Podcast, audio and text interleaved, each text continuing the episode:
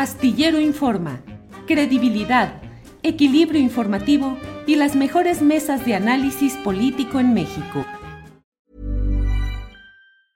A lot can happen in three years, like a chatbot may be your new best friend. But what won't change? Needing health insurance. United Healthcare Tri Term Medical Plans, underwritten by Golden Rule Insurance Company, offer flexible, budget friendly coverage that lasts nearly three years in some states. Learn more at uh1.com. Hiring for your small business? If you're not looking for professionals on LinkedIn, you're looking in the wrong place. That's like looking for your car keys in a fish tank. LinkedIn helps you hire professionals you can't find anywhere else, even those who aren't actively searching for a new job but might be open to the perfect role. In a given month, over 70% of LinkedIn users don't even visit other leading job sites. So start looking in the right place. With LinkedIn, you can hire professionals like a professional. Post your free job on linkedin.com slash people today. Bien, ya estamos aquí de regreso. Son las 2 de la tarde de este jueves 10 de agosto. y están ya conmigo mis compañeros de la mesa de seguridad. Ricardo Ravelo, Ricardo, buenas tardes. Julio, buenas tardes. Es un placer acompañarte como siempre cada jueves. Saludo a mi compañera y colega Guadalupe y al auditorio que nos está siguiendo. Muy bien, Guadalupe Correa Cabrera. Buenas tardes, Guadalupe. Muy buenas tardes, Julio. También es un placer estar aquí con Ricardo y contigo este, y con toda la audiencia.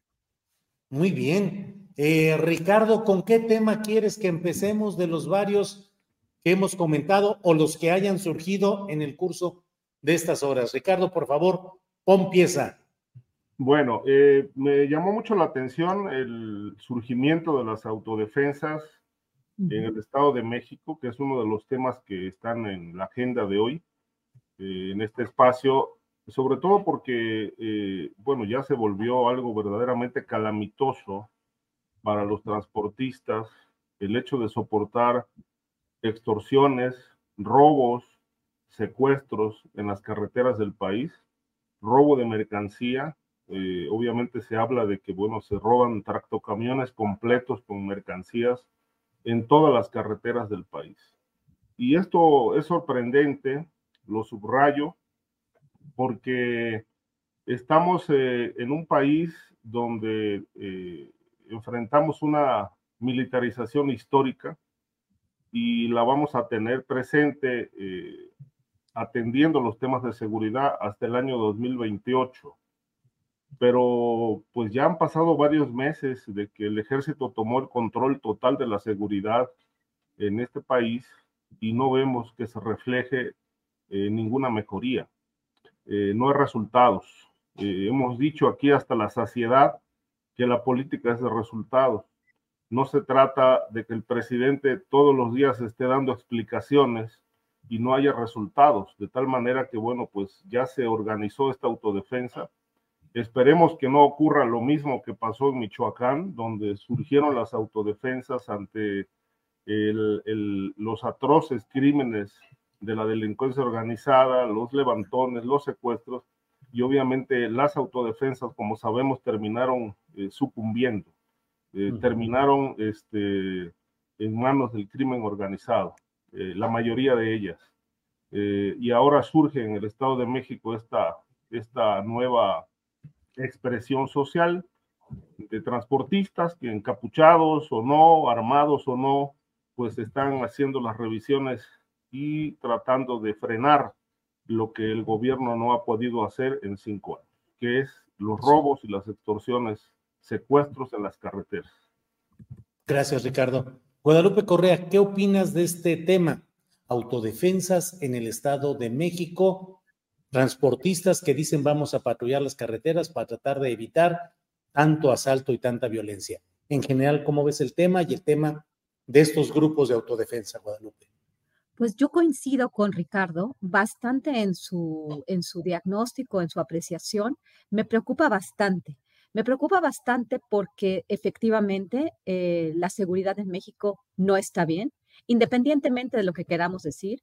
Y mucho de la audiencia que, que, que, aquí nos sintoniza, bueno, no, en realidad es a nivel nacional, pero bueno, en, el, en, el, en la Ciudad de México no se ha vivido este tipo de violencia y este tipo de extorsiones y los robos en las carreteras que se viven en otras partes del país. Recientemente estuve en el estado de Michoacán, donde me sorprende el número de personas que pagan piso, que le pagan piso a la delincuencia organizada con la Guardia Nacional presente y cómo el modus operandi ya se ha extendido eh, a partes del país que no, que no, que no, no, no estaban tan, tan llenas de, de, este, de, estas prácticas, ¿no? Es impresionante, decían, bueno, aquí el que quiera cerrar tiene que pagar cuota. Y la cuota se paga así, así y así. Y bueno, hace también un tiempo, eh, pues personas muy cercanas a mí, pues su, su carga eh, fue pues, pues robada y, y el tráiler donde iba la carga pues nunca apareció. Es algo tremendo, o sea, el tráiler no apareció, no sé si ya, ya eh, no había aparecido hasta, hasta donde tuve comunicación con estas personas. Se paga este, por vender pollo, se paga por vender carne, se paga por vender cigarros, es una cuestión tremenda, ¿no? Y esto de las autodefensas, que al principio, y desafortunadamente eso ha pasado con los grupos de autodefensa, hay que entender también cómo, cómo, cómo surgieron los Viagras, ¿no? Con este, la cuestión de las autodefensas en Michoacán, operando de alguna forma supuestamente de acuerdo a, a, varios, este, a, varias expresiones, este, reportajes, como a, las autodefensas cuando avanzaron, la, de la forma en que avanzaron eh, al inicio del sexenio de Enrique Peña Nieto, aparentemente también avanzaron de la mano del Estado para que eh, no, no, tuvieran que mancharse el uniforme, ¿no? Entonces, el peligro también de la, de la creación de estos grupos de autodefensa, que pueden, este, porque aquí hay abrazos y no balazos, ¿no? Eh, sigue habiendo estos grupos, siguen operando con toda impunidad.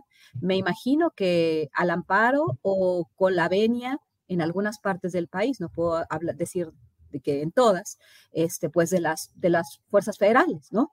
Eh, me, parecería muy raro que ahora como está el ejército, el ejército bueno, el ejército bueno de, Andrés Manuel López Obrador, pues no haya ningún tipo de, de vínculos con delincuencia organizada.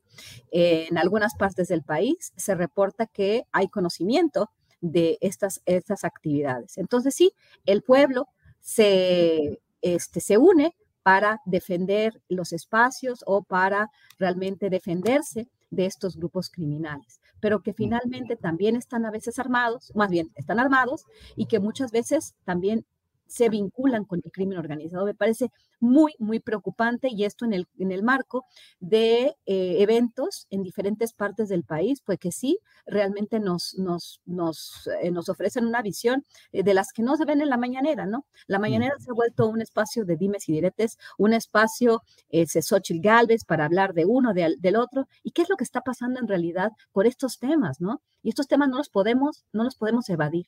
Quien viva en Michoacán, en Guerrero, en todos los estados del norte del país, en Sonora, en Zacatecas, en Guanajuato, sabemos lo que está sucediendo, que se cobra piso. ¿Qué pasa con el papel de la Guardia Nacional?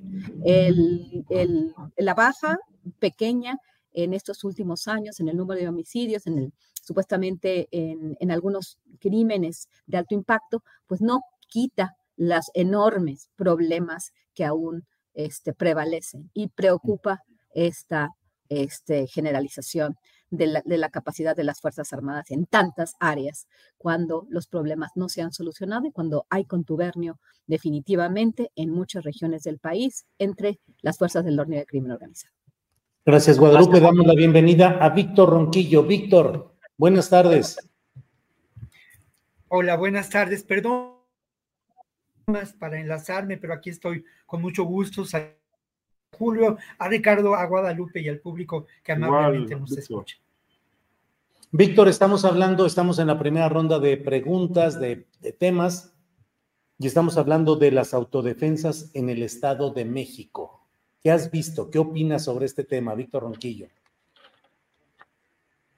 Bueno, mira, yo creo que lo primero es que hay que mencionar que hay una ineficacia por parte del actual gobierno y del Estado en su conjunto, ¿no? De, la, de la organización del Estado para eh, detener los avances terribles de la delincuencia.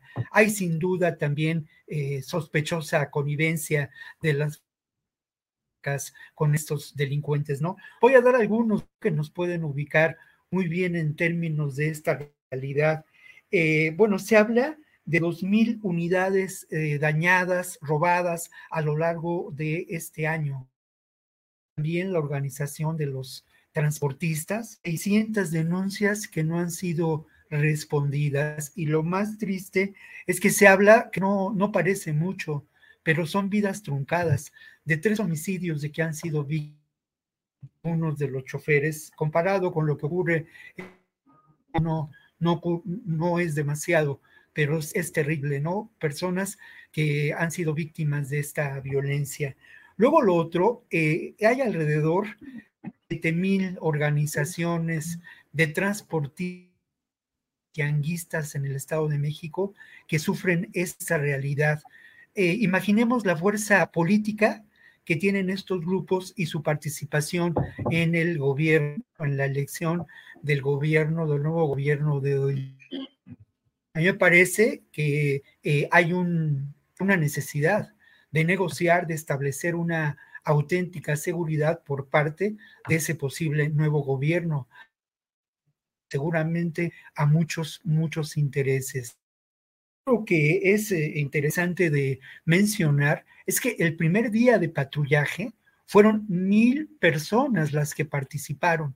Puede imaginarse a mil personas reunidas en una estación de una mega comercial mexicana de allá del Estado de México, en camionetas, en autos particulares, armados, según las versiones periodísticas, de botellas. Podemos imaginar eso y podemos imaginar luego su salida, según las crónicas periodísticas, a diferentes puntos del Estado de, de México en busca, y lo pongo entrecomillado, en la casa, atrás la casa, posibles eh, extorsionadores y delincuentes. Es eh, muy, muy preocupante, porque al final de cuentas esto niega toda posibilidad del Estado de Derecho. Es muy preocupante. Pero por otro lado, quiero olvidar lo que representó las autodefensas en Guerrero tristemente ahora manipuladas, tristemente ahora infiltradas por el gobierno, nulificadas, pero la experiencia de lo que Río Catlán, que yo lo documenté en ese momento, significativo. El lema de estas autodefensas, autodefensas era solo el pueblo salva al pueblo. Estas autodefensas surgieron antes de lo ocurrido en Michoacán. Entonces creo que, que el tema da para mucho esto que ocurre lamentablemente en, el Estado de México es una realidad, como ya lo mencionó Lupita, que se da en diferentes regiones del país, donde está el territorio y el control territorial. Es muy importante la relevancia que tienen las rutas de transporte para ese control, para el impacto social, Julio, y otra vez, otra vez, insisto, las guerras del ¿no? Palos y piedras, botellas contra, ¿no? Claro. Bien, Víctor. Sí, Ricardo. Yo nada más que quiero añadir, eh, coincido completamente con lo que expresó eh, Guadalupe y, Víctor, solo añadir un, elemento más que forma parte de, esta, de este cóctel explosivo que se llama la corrupción. La corrupción eh, en todo el país, obviamente, pero bueno, estamos hablando del Estado de México. Lo menciono porque tengo un caso muy interesante de un personaje que se llama Giovanni Aguirre Benítez, que está preso en, precisamente en, Toluca, acusado de delitos fabricados por autoridades del Estado de México. Eh, obviamente estas autoridades, fiscal, eh, agentes del Ministerio Público, etcétera, eh, le le reciben órdenes o le recibían órdenes a un narcotraficante llamado Álvaro Sánchez Sánchez. Este personaje eh, fue ejecutado en su rancho Los Tres Hermanos en Querétaro en abril pasado. Eh, el hermano de Giovanni Aguirre fue secuestrado en el Estado de México por policías al servicio de Sánchez Sánchez, cabecilla de, de las células de los Sánchez ligados a la familia michoacana. Y entonces Giovanni le dijo a sus abogados que fueran a interponer la denuncia contra Álvaro por el secuestro de su hermano.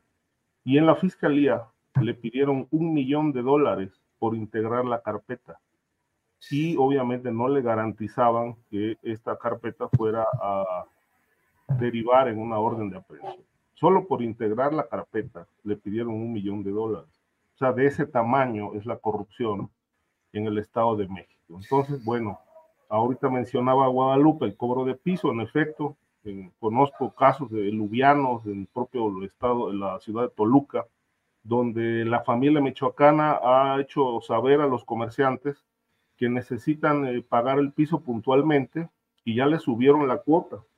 Este, digamos, les están cobrando a una tiendita de abarrotes 50 mil pesos este, al mes y les dicen que pues si, si no les alcanza para pagar, pues que suban el precio de los productos. Algo así como lo que está pasando en Michoacán con el aguacate, ¿no? Que nosotros, los consumidores, terminamos pagando el piso, un fenómeno que se extiende por todo el país ante la ineficacia gubernamental. Bien, bien Ricardo, gracias.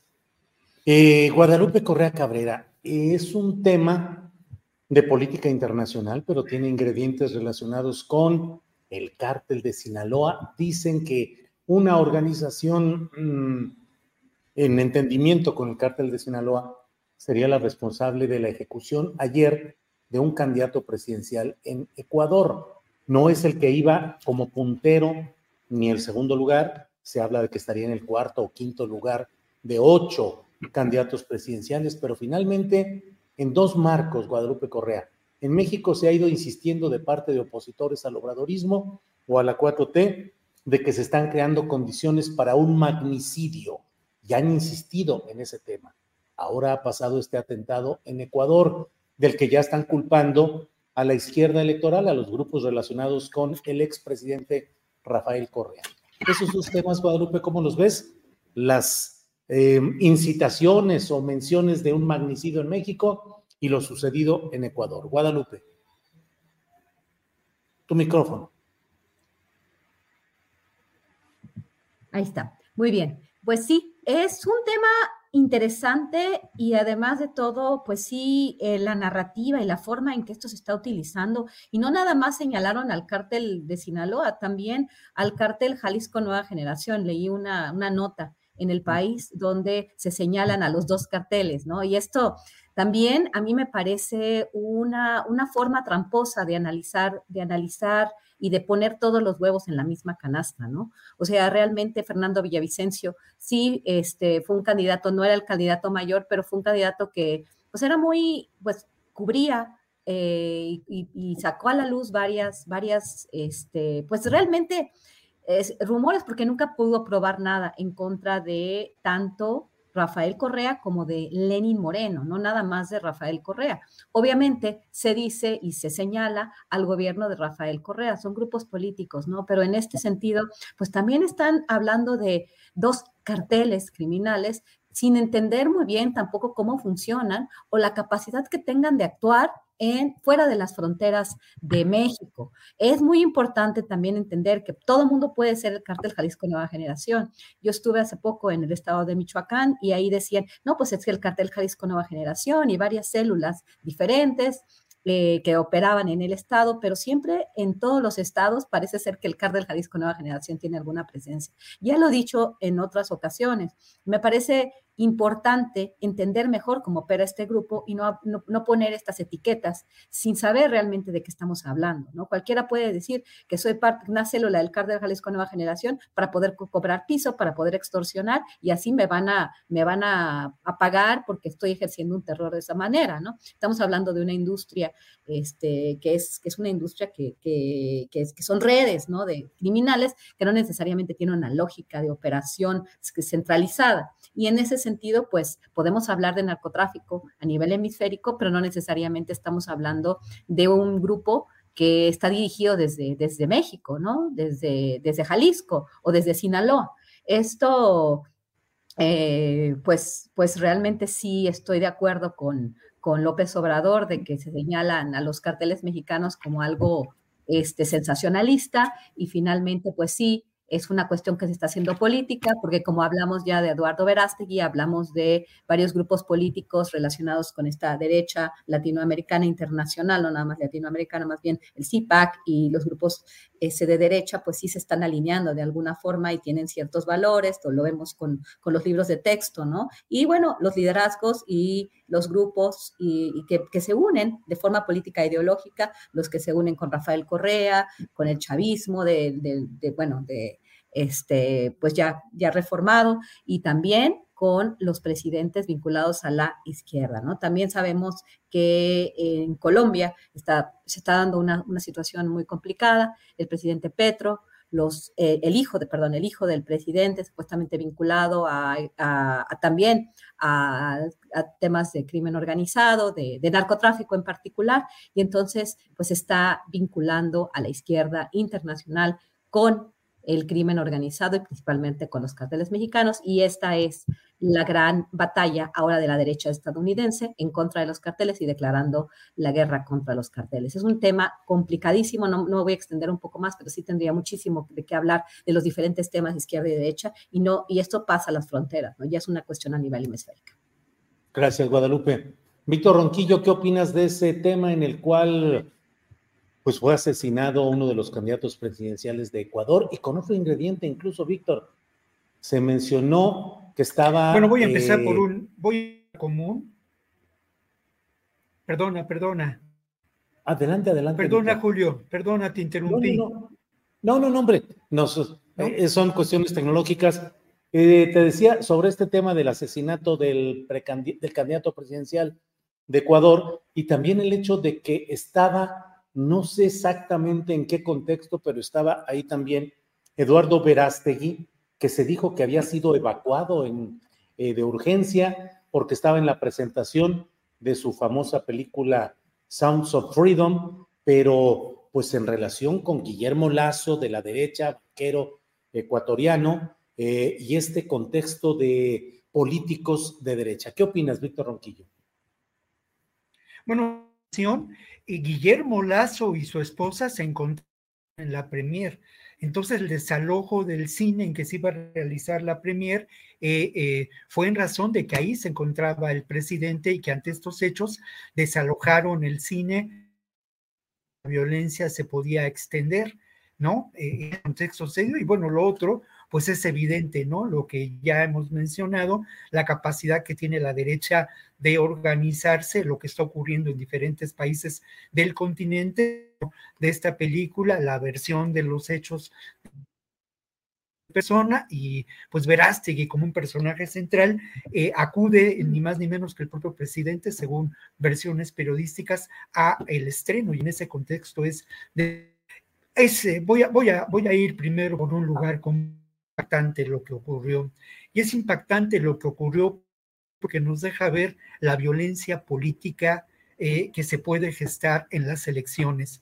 Eh, cómo de pronto el crimen organizado, la economía del delito, eh, puede generar en términos de la defensa de sus intereses. Cómo estos grupos de crimen organizado que operan a nivel transnacional pueden en un momento dado en eh, factores dominantes en las elecciones. Eh, en México hemos sido víctimas de muchos hechos de violencia política. Eh, hasta el momento sufrimos la pérdida a gobernador en Tamaulipas una semana antes.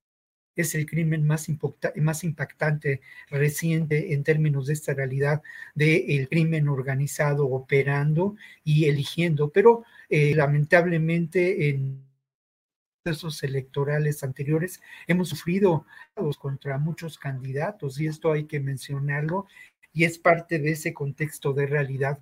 Lo otro, mm, bueno, yo no creo que es muy importante que empezar en construir una versión diferente sobre del crimen organizado en nuestros distintos países, pero de lo que no hay duda es de que son eh, grupos transnacionales que operan más allá de las fronteras y que intereses comunes y que sus intereses, en este caso, habría que mencionar otra vez que esta es una versión periodística muy acorde con el discurso, con la información, con lo que eh, pues yo considero una versión en muchos sentidos, pues desde los sótanos del Pentágono, considerando que los malos son los narcos, los narcotraficantes y que los narcotraficantes tienen su asiento, sobre todo los más amenazantes, en territorio mexicano. Pero eh, hay un video que es muy impactante, está circulando en redes, del propio eh, Villavicencio, eh, pues bueno, colega periodista, ¿no? Eso también hay que decirlo, que independientemente de la facción ideológica aquel pudiera en su propio quehacer periodístico, eh, fue muy valiente al denunciar a Correa eh, eh, y, las y el posible tráfico de influencias en, ese gobierno, que es un gobierno desde mi punto de vista. Él era un candidato de centro más que, que de otra opción, era el, ocupaba el tercer puesto en las recientes en las recientes encuestas, ¿no? Asesinado de una manera terrible al terminar un, un, evento, pero insisto mucho, el días antes penalmente a este personaje Fito que él mismo vinculaba con el cártel de Sinaloa y eh, como parte de su campaña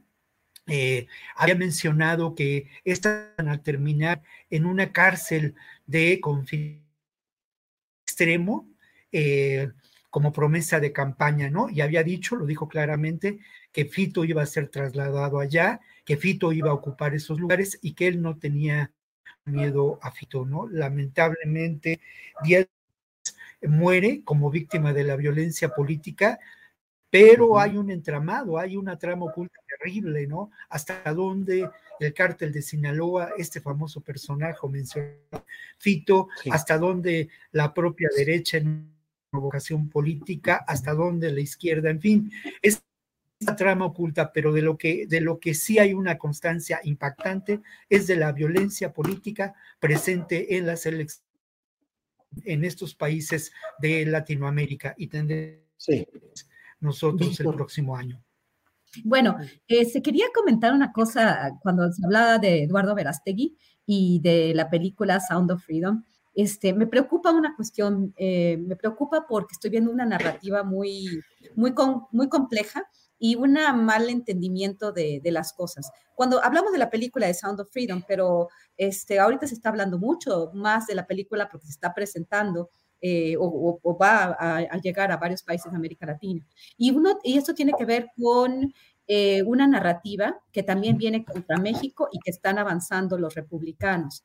El tema de, ellos hablan de tráfico de personas, así lo están, este, lo están traduciendo. Cuando estamos hablando de la película Sound of Freedom, estamos hablando de trata de personas, de trata de menores. Estamos hablando de un tipo de esclavitud de la era moderna donde hay una víctima y un victimario. Cuando estamos hablando de tráfico de personas, o sea, esa es la trata de personas. El tráfico de personas tiene que ver con el coyotaje, tiene que ver con dos partes que están, este, que, van a, cruzar la frontera, que van, que una va a facilitarle a la otra el cruce ilegal hacia otra, hacia otra parte, ¿no? Este, no irregular, digo ilegal hacia, hacia los Estados Unidos en particular. Entonces está viendo eh, con esta película una especie de discusión dentro de Estados Unidos, hablando, sí, también de los carteles mexicanos, del, de, la trata de menores, otros dicen de trata y tráfico, y entonces todo lo malo viene desde el sur viene desde México, viene desde los carteles y esto va a seguir justificando la retórica y pues la, gran estrategia republicana en el 2024. Muy, muy peligroso y esta película también se está utilizando para demonizar lo que sucede supuestamente en México y lo que son los carteles mexicanos, ¿no? Sin entender todas las dinámicas sin entender que cuando hablamos de carteles de la droga, finalmente estamos hablando de redes que también ellos tienen eh, una gran responsabilidad porque ellos aceptan la droga, porque sus propias autoridades también están metidas, pero bueno, eso es importante eh, entender la, nueva narrativa y que también está surgiendo a partir de la derecha, del papel de esta película Sound of Freedom. Gracias, Guadalupe Correa Cabrera. Eh, Ricardo Ravelo, ¿cómo ves ese tema de la película Sounds of Freedom, las visitas de Eduardo Verástegui a personajes, pues en este caso de derecha. I'm Sandra, and I'm just the professional your small business was looking for. But you didn't hire me because you didn't use LinkedIn jobs. LinkedIn has professionals you can't find anywhere else, including those who aren't actively looking for a new job but might be open to the perfect role, like me. In a given month, over 70% of LinkedIn users don't visit other leading job sites. So if you're not looking on LinkedIn, you'll miss out on great candidates like Sandra. Start hiring professionals like a professional. Post your free job on linkedin.com/people slash people today. Hey, it's Ryan Reynolds and I'm here with Keith, co-star of my upcoming film If, only in theaters May 17th. Do you want to tell people the big news? All right, I'll do it. Sign up now and you'll get unlimited for $15 a month in six months of Paramount Plus Essential Plan on us. Mintmobile.com slash switch. Upfront payment of $45 equivalent to $15 per month. Unlimited over 40 gigabytes per month. Face lower speeds. Videos at 480p. Active Mint customers by 531.24 get six months of Paramount Plus Essential Plan. Auto renews after six months. Offer ends May 31st, 2024. Separate Paramount Plus registration required. Terms and conditions apply if rated PG. Y eh, pues la elevación del clima político del trumpismo, el propio Donald Trump, que ha dicho, ha recordado que le pidió al presidente de México que le diera soldados y que le dieron los soldados en la frontera sur del país, y diciendo que la Guardia Nacional es políticamente incorrecta, como lo fue el general Francisco Villa. ¿Qué opinas, Ricardo Ravel? Pues sí, le- lo que dijo Trump, bueno, 28 mil soldados gratis, ¿no? Este. Mira, todo este, este escenario de Ecuador con este asesinato de- del candidato, eh, que yo creo que esto obviamente ameritará una investigación profunda, si fue la izquierda, si fue la derecha, si a quién no le convenía o a quién le convenía, o fue el crimen organizado, etcétera. Llama la atención porque como bien lo apuntaron mis compañeros y tú mismo, pues no era un candidato puntero, este, era un candidato que estaba en la pelea por ganar un lugar, un espacio, y obviamente una pelea nada menor era la, es la presidencia de la República en Ecuador. Eh, Ecuador es una, dentro de la geografía del crimen organizado, es, es un país clave en la exportación de cocaína eh, hacia México, y en ese, en ese país operan por lo menos dos grupos criminales mexicanos, que son Sinaloa y el cártel de Jalisco Nueva Generación, que tienen los brazos extendidos a todo, a todo el continente. Y esto obviamente eh, se fortaleció mucho, muchísimo, diría yo, eh, durante la guerra de, contra el narco, la guerra fallida de Felipe Calderón, donde no se combatió absolutamente nada, sino que se los cárteles, los cárteles se fortalecieron a grado tal que, bueno, pudieron asociarse eh, con otras organizaciones del mundo, pero particularmente empezaron a controlar todo el tráfico y el transporte de drogas en, en, en, Centro y Sudamérica. Eh, indudablemente que eh, la muerte de este candidato nos rememora eh, el caso Colosio, el asesinato de José Francisco Ruiz Macié, el asesinato del cardenal Pusada, el crimen de Rodolfo Torre Cantú en Tamaulipas, previo a la elección que se le atribuyó a Eduardo Costilla el COS, jefe del entonces del cártel del Golfo, y nos rememora toda esta narcodinámica también que tenemos presente en México y que está muy activa, muy activa en, las, en estas precampañas que se están llevando a cabo por parte de los aspirantes a la presidencia del partido Moreno. Hay un dato que a mí me llamó la atención cuando me lo contaron. Este, me dicen que recientemente fue liberado eh, eh, Ernesto Herrera Reza en La Laguna. Eh, Ernesto Herrera es hijo de Ernesto Herrera Ale, hijo de Carlos Herrera Araluce, que es o fue el fundador y dueño pues, durante muchos años de una empresa de quesos eh, muy próspera allá en Gómez Palacio, La Laguna, la comarca Laguna. Chilchota. Chilchota. Eh, Carlos Herrera este, fue señalado en muchas ocasiones de ser presuntamente socio del Mayo Zambada y del señor Vizcarra, socio también del Mayo y dueño de una empresa de, de, que produce carne que se llama Su Carne. Este joven, eh, el Guino, Ernesto Herrera Reza, es eh, sobrino de Leticia Herrera, que es actualmente la alcaldesa en Gómez Palacio Durango, por segunda ocasión. lo vincularon con el fraude de Segalmex, obviamente con Ovalle, por el desvío de recursos o algo por el estilo.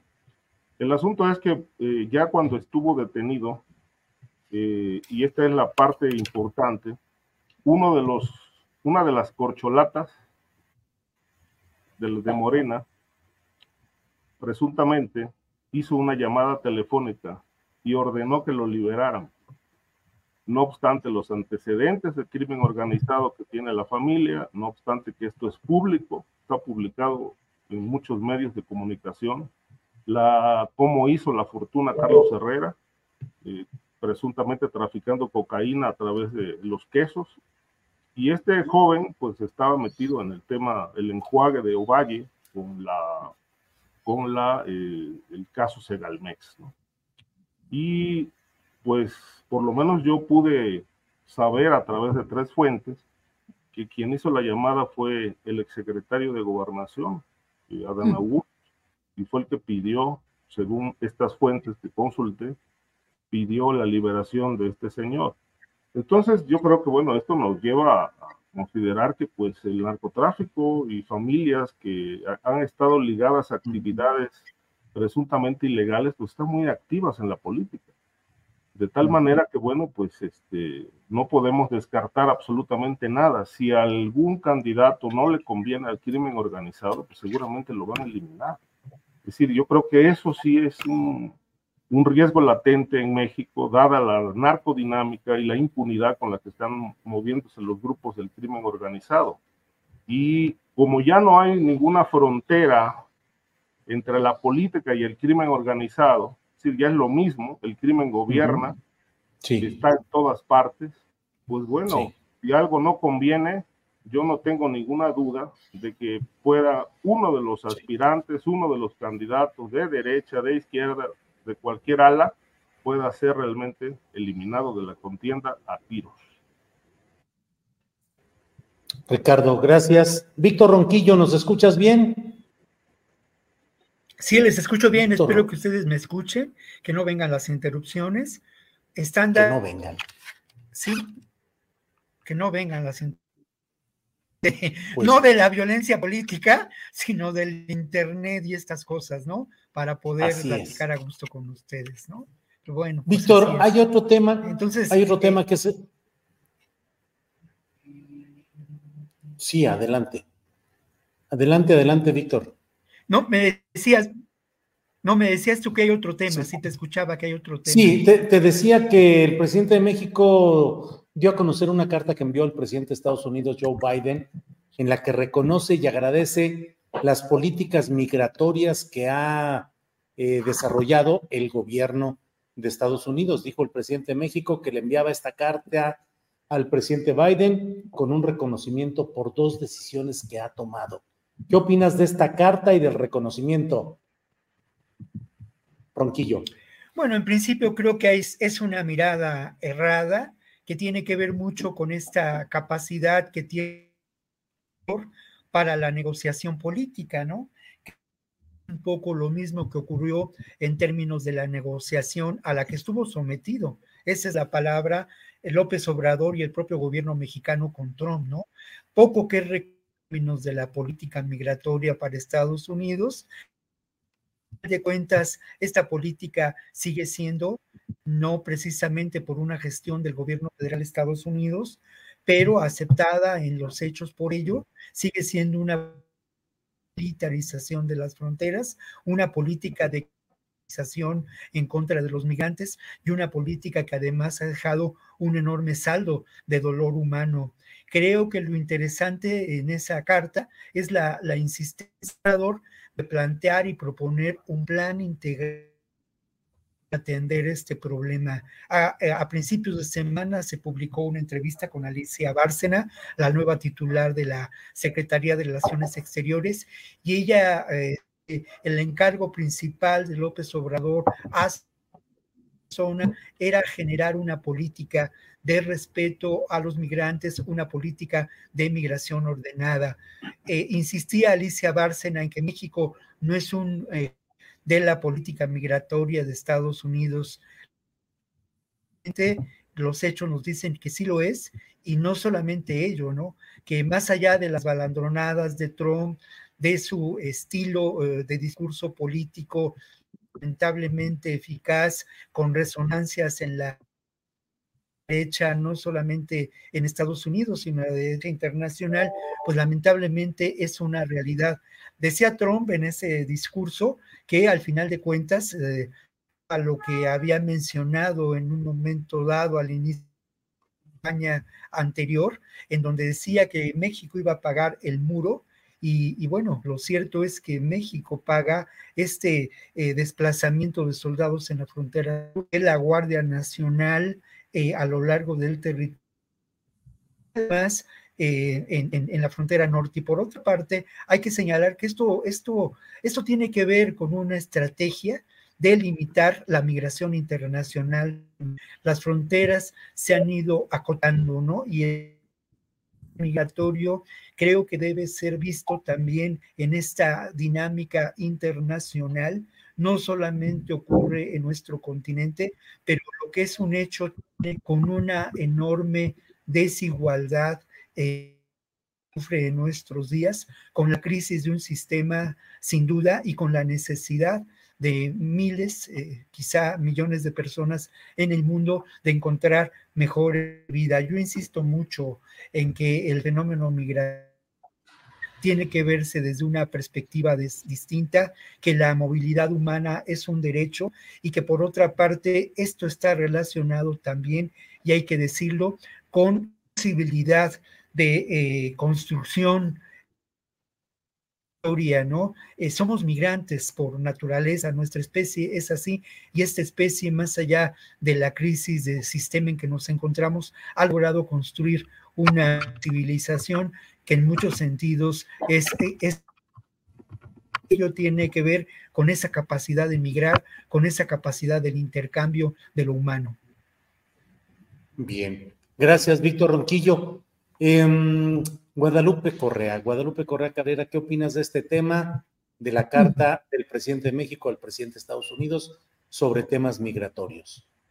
Bueno, que fue realmente un, un, este, un aval, ¿no? Y, de alguna forma, y es interesante eh, leer bien esta carta porque él está hablando de que Estados Unidos de alguna forma está colaborando para hacer la migración más ordenada, no ha construido los muros, eh, no ha construido un pedazo de muro más, ni ha aplicado estas políticas migratorias tremendas que, ahorita están catapultando a las grandes figuras de la derecha, de del Partido Republicano, del, del, proyecto Make America Great Again, del proyecto MAGA, ¿no? O sea, en realidad él se está decantando por, por el Partido Demócrata y por lo que considera una mejor relación en este sentido. Y esto se contrapone de una forma importante a los dichos que, de, Trump, ¿no? Que dice que, eh, y que quiere recordar cuánto ha pagado México por ser el muro de los Estados Unidos, que lo usó bastante bien, que lo sigue utilizando,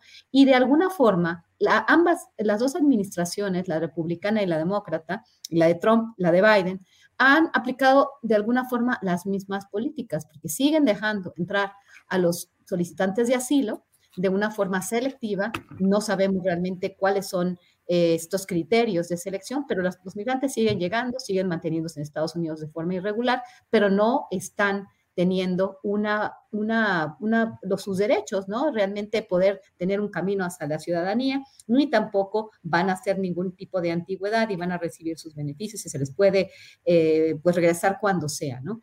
En este sentido, Andrés Manuel López Obrador no está reconociendo esto. ¿Por qué? Porque México y Estados Unidos no se han sentado a negociar un acuerdo, eh, un acuerdo migratorio, que sería muy importante, pero de alguna forma sí está haciendo Andrés Manuel hincapié en que pues no está de acuerdo con las políticas de los gobernadores republicanos. Estoy pensando más bien en el gobernador Greg Abbott de Texas, en todas estas boyas que se están poniendo en el río, que es una ridiculez espantosa, un, gasto para los estadounidenses que ellos sí deberían de estar concentrando esta, esta discusión, ¿no? ¿Quién está pagando por estas boyas? Pues los, este, pues los, los estadounidenses, ¿no? Entonces, bueno, es interesante, obviamente, eh, Estados Unidos y México han colaborado en, en materia migratoria. México no tenía mucho que hacer al eh, cuando, cuando fue lo de la, la presión por el tema de los aranceles, él dijo, si, si yo, yo los presioné, pues claro, o sea, si él, si él aplica aranceles dos días, los mercados en México se van al piso. O sea, era, era difícil que no se hiciera. No estoy justificando el envío de la Guardia Nacional, pero también lo quiero, lo quiero este, pues, pues poner en contexto, ¿no? Es, un, es una situación difícil. México siempre ha estado muy plegada a los intereses de Estados Unidos, es muy dependiente en este sentido, y la política migratoria mexicana está completamente eh, pues vinculada a los Estados Unidos por, por varias cuestiones, ya sea con la narrativa republicana o con la narrativa demócrata. Pero en este sentido, Andrés Manuel se siente o parece sentirse mucho más cercano a la política eh, y a la colaboración con, con, los demócratas. Bien, gracias. Eh, Ricardo Ravelo, tu opinión sobre la detención del fiscal de Morelos y el que no haya la debida acción judicial parecida en otros casos del país y a nivel federal incluso en la Fiscalía General de la República, donde pudiera haber también muchos indicios de obstrucción a los procesos de la justicia. ¿Qué opinas, Ricardo? Sí, mira, Julio, este caso ha levantado mucha ámpula precisamente por las violaciones a, la ley. Eh, me parece que la, la forma en que se actuó es totalmente violatoria, independientemente de que el fiscal sea o no responsable de obstruir la procuración de justicia eh, con el, caso de la chica asesinada. Creo que no son las formas. Eh, hay un antecedente que vale la pena, que viene a cuento, es el caso del fiscal Winkler en el estado de Veracruz. Es decir, al fiscal Winkler le encontraron relaciones ahí con el crimen organizado, con negocios, en la integración de carpetas, este, y eh, tomaron la decisión de destituirlo y procesarlo.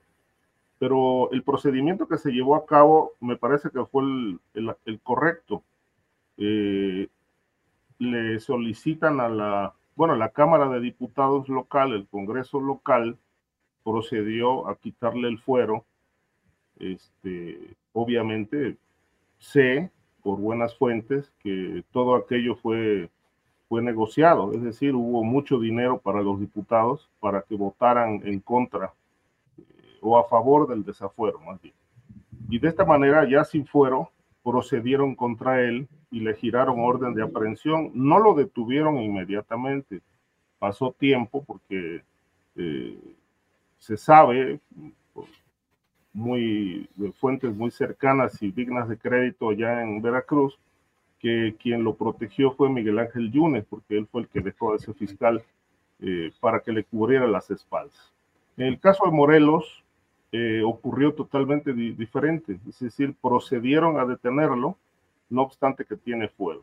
Yo creo que es un caso que tiene un tinte político eh, de fondo muy, muy fuerte, pero también hay una cuestión aquí eh, eh, legal, es decir, están todas las puertas legales abiertas para que este hombre se pueda ir eh, a la calle pronto, a menos que por una decisión política lo quieran mantener en la cárcel.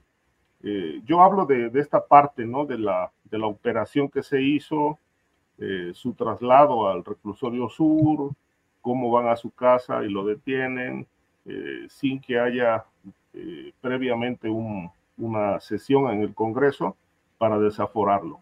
Eh, se entiende que esto no lo, no lo hicieron porque el Congreso, el control del Congreso no lo tiene el gobernador Cuauhtémoc Blanco, lo tiene el ex gobernador Graco Ramírez, que tiene un pleito bastante viejo con, con Cuauhtémoc Blanco, y que además también este fiscal, pues era, el, era la tapadera de Graco Ramírez, eh, para que no procedieran algo así como unas veintitantas carpetas de investigación por corrupción, desvío de dinero público, que ocurrió durante el gobierno de Graco Ramírez.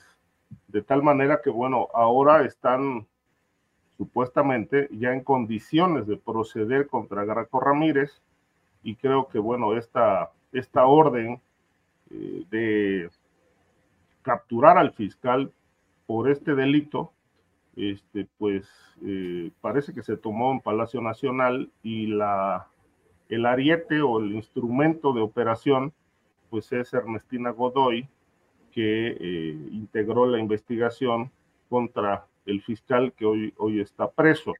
Eh, insisto, es un caso que tiene muchos riesgos. Si se lleva por el, por el curso legal, si se apega a derecho, que entendemos que esto no va a ser así, porque de entrada violaron la ley, pues bueno, el fiscal estará allí, el ex fiscal estará allí preso, seguramente le van a dictar prisión preventiva, prisión, prisión inmediata, y bueno, por lo menos si, lo, si eso ocurre, pues se va a echar más de un año en la cárcel en lo que se desahoga todo este tema.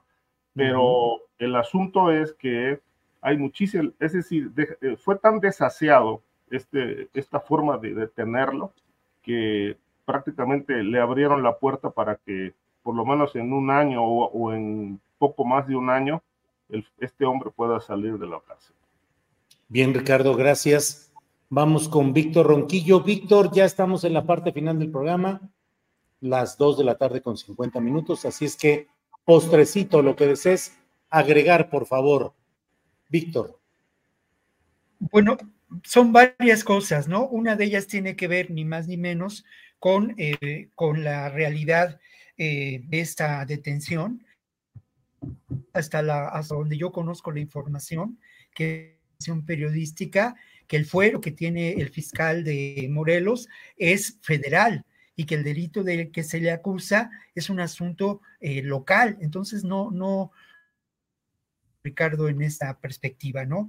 Lo siguiente yo creo, ya señaló Ricardo atinadamente algunos antecedentes en relación al conflicto político, ¿no? Y cómo este fiscal, pues fue, fue elegido como un fiscal carnal, como, para proteger las espaldas de Graco.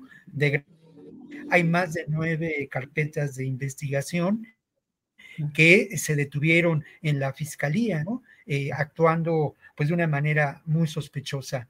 Pero lo otro, el antecedente de este crimen, de este que de alguna manera genera esta primera turbulencia política y este conflicto entre la Fiscalía de Justicia del Estado de Morelos y la Fiscalía de Justicia de la Ciudad de México. La primera realizada en Morelos hablaba pues de una broncoaspiración y de alguna manera pues estigmatizaba a esta, a esta víctima de feminicidio. Por otro lado, la de la familia, y esto es muy importante, se lleva a cabo una autopsia aquí en México, se encuentran pues evidencias, ¿no? De, de, golpes, eh, evidencias de una situación muy violenta que lleva en estos momentos a dos personas como presuntos responsables de este homicidio. Estas detenidas y una de ellas es señalada por tener vínculos de negocios, eh, así eh, negocios entrecomilladamente, con el gobierno, perdón, con el procurador de justicia del estado de Morelos. Insisto, ¿no? Pues estas versiones periodísticas, estas fuentes que de pronto a veces nosotros citamos y, y pues lo hacemos eh, con honestidad, pero a veces de manera, de manera muy, en fin, eh, yo quiero insistir, que al final de cuentas, a mí me tocó documentar la historia de, lo que ocurrió en Juárez en los años 90, de los terribles feminicidios, el libro de las muertas, el primer libro que se publicó al respecto, y de los años en que se realizó esta investigación, yo tuve ocasión de platicar con el gobernador de Chihuahua, con dos gobernadores de Chihuahua, pues negaba que algo ocurriera, ¿no?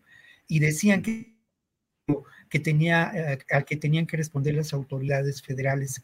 Platiqué con varios fiscales sobre el caso y ellos decían que no había elementos, que al final de cuentas no, no se podían atribuir a esa interrupción política, a esa violencia de género y a las condiciones en Juárez.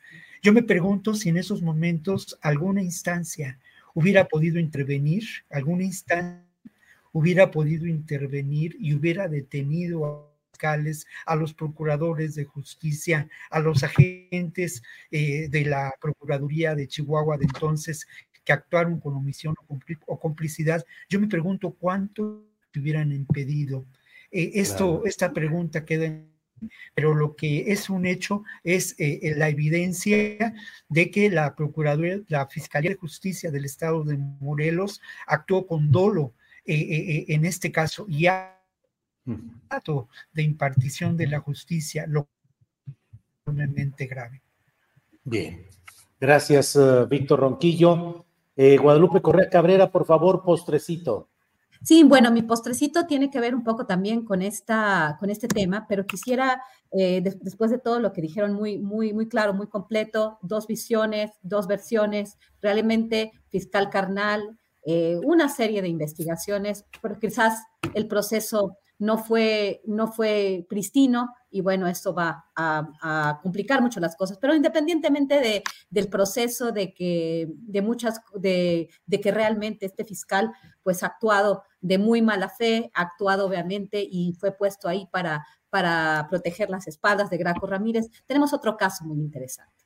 Es, bueno, el Congreso de Morelos va a acudir a la Suprema Corte de Justicia por esta detención, pero miren lo que pasó con otro caso en el estado de Tamaulipas. Irving Barrios Mojica, hemos hablado mucho de él, hemos hablado de toda esta eh, fabricación de pruebas, de un actuar eh, este, durante el, este, pues en la gubernatura de Francisco Javier García Cabeza de Vaca, que ahí lo dejó de hecho para que le cubriera las espaldas. Y entonces la Suprema Corte de Justicia, eh, pues sorprendentemente, ¿verdad? Porque parece ser que aquí en este país eh, las instituciones, no, y estoy hablando de las dos partes, ¿no?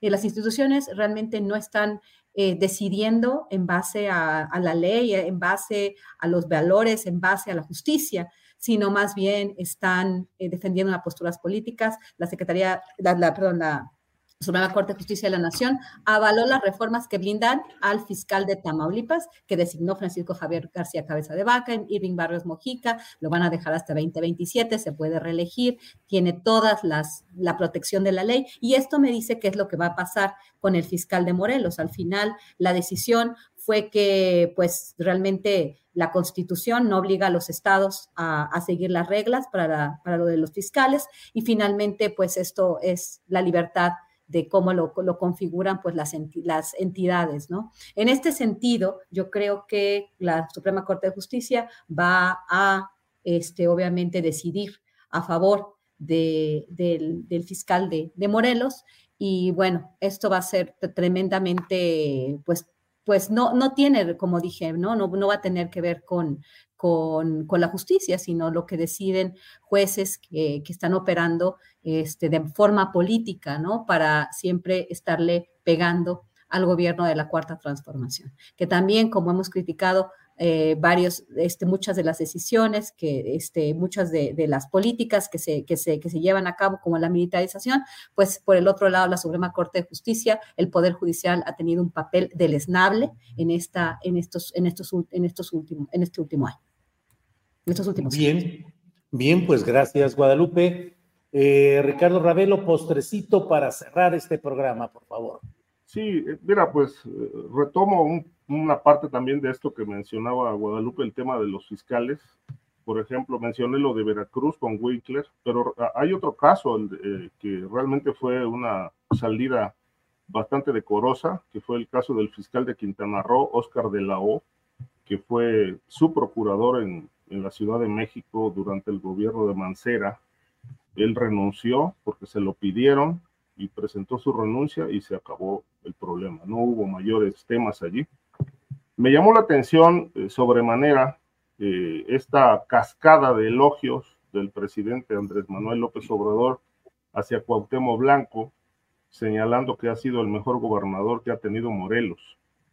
Eh, cuando sabemos que allá en Morelos pues hay narcotráfico, cártel de talamontes, asesinatos, levantones, secuestro carretero, y que por lo menos el, más de la mitad de los alcaldes de aquel estado han sido señalados de formar parte de alguna célula criminal. Eh, de tal suerte que, pues, si hacemos un, un recuento una mirada retrospectiva hacia lo que ha sido Morelos y sus gobernadores, pues bueno, han sido sexenios de tragedia.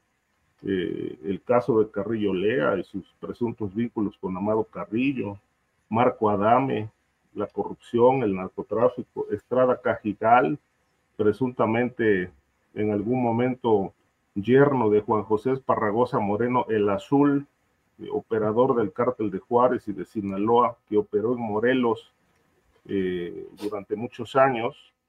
Este, el caso de Graco Ramírez, ¿no? en cuyo sexenio reinó eh, Santiago Mazari, el carrete, y actualmente Cuauhtémoc Blanco, que a quien se le ha relacionado con la organización criminal de los Tlahuicas, un brazo armado que opera desde Guerrero hasta, hasta Morelos.